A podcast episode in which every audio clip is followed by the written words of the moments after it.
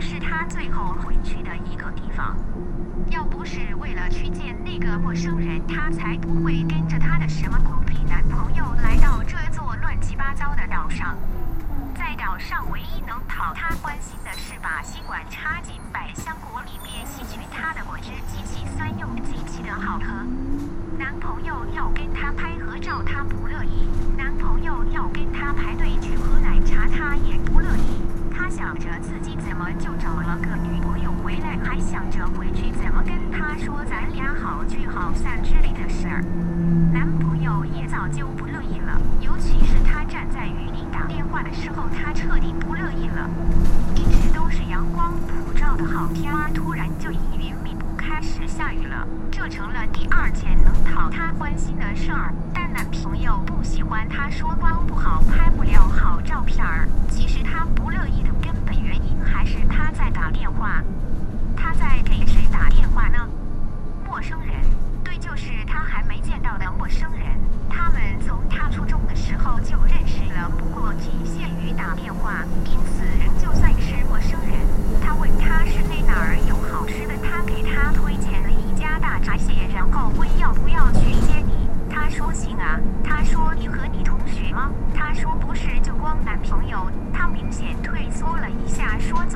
我们仨一起吃饭，一起去酒店吧。随后就找了要加班什么的理由给搪塞掉了。她挂掉电话以后，看见看着自己的男朋友，只觉得心烦意乱，赶快离开这个岛吧。她想明天回家。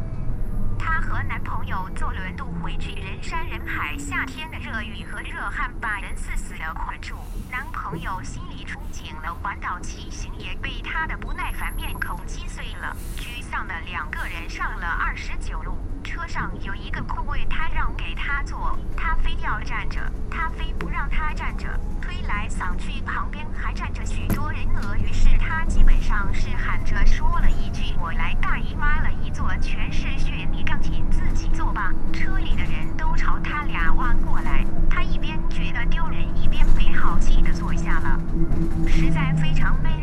错安，还有好一段距离，车上的人越来越多，已经开始像高峰期一样拥挤了。他跟他一句话也没说，车还在走，好像刚刚报过了。下大白城的站名，腿已经有些酸。周围的人和他粘在一起，他都快闷得不能呼吸了。这时候他想起以前在公交车上被偷过钱包的事情，于是把右手护到后背，想检查一下背包的拉锁，或者直接用我知道，下车，这样安全。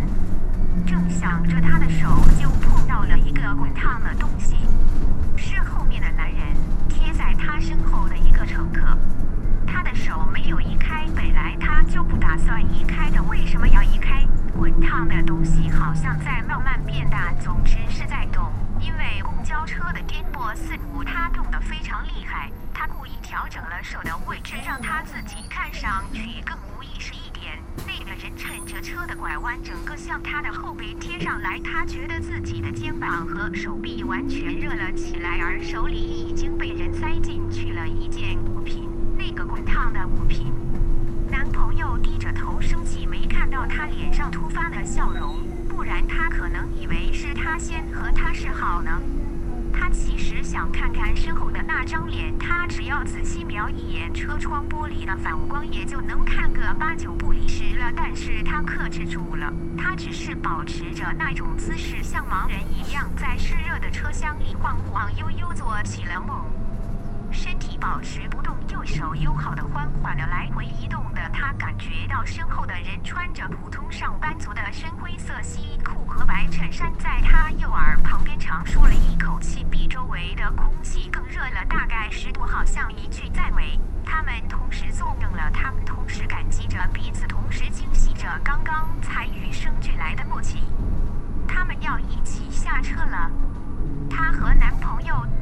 走的时候，他缩回手，给了他身后的人一个看到他侧脸的机会。不过他依旧什么都没有去看。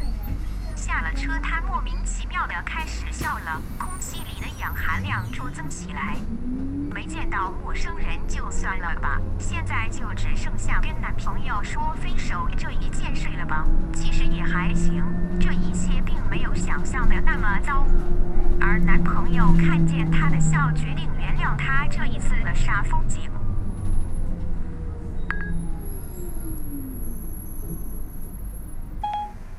好的，英，待会儿见。